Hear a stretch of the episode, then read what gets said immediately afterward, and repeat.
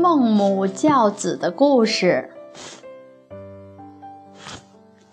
孟母最著名的是三迁。孟子小时贪玩，模仿力很强。他家原来住在坟场附近，孟子跟着人家学筑坟墓或哭拜，玩起办理丧事的游戏。后来迁到市场附近。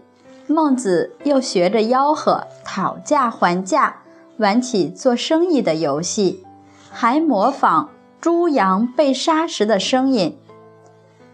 他的母亲看到，皱起眉头，这可怎么办？于是把家又搬到了学宫附近。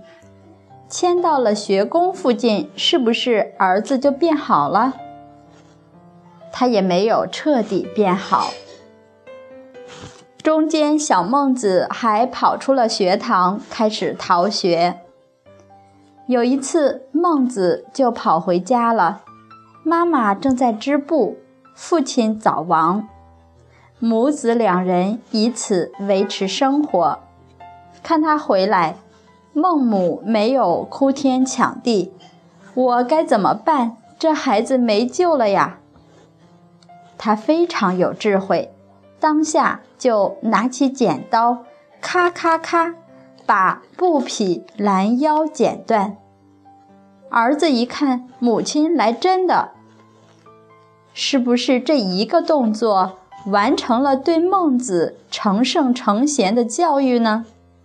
不是，前面的三千已经有了教育的铺垫，现在这震撼人心的动作，接着。是动之以情，晓之以理的言语言教。织布要一丝一丝一丝的织成寸，再一寸一寸累计，才能成尺，一尺一尺，最终成就布匹。中途废掉了，就成不了布匹了。这就像你读书一样。只有天天用功，才能学成；中途而废，将一事无成。孟子听完母亲的话，非常惭愧，立即回到学校认真读书了。从此之后，孟子勤学苦读，成了大学问家，被后人誉为雅圣。他的母亲也因也因此成为世人皆知的贤母，青史留香。我们做母亲的遇到这样的事会怎么样？您们现在的招数够用吗？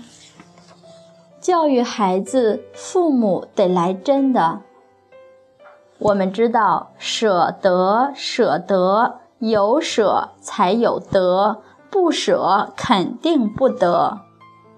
现代家庭，妈妈或者心疼孩子，或者爱惜物品，总是不舍得，下不去手。孩子们都洞悉这些的，很容易习气越来越深，因为不舍，最后孩子肯定什么也不得，诸事难成。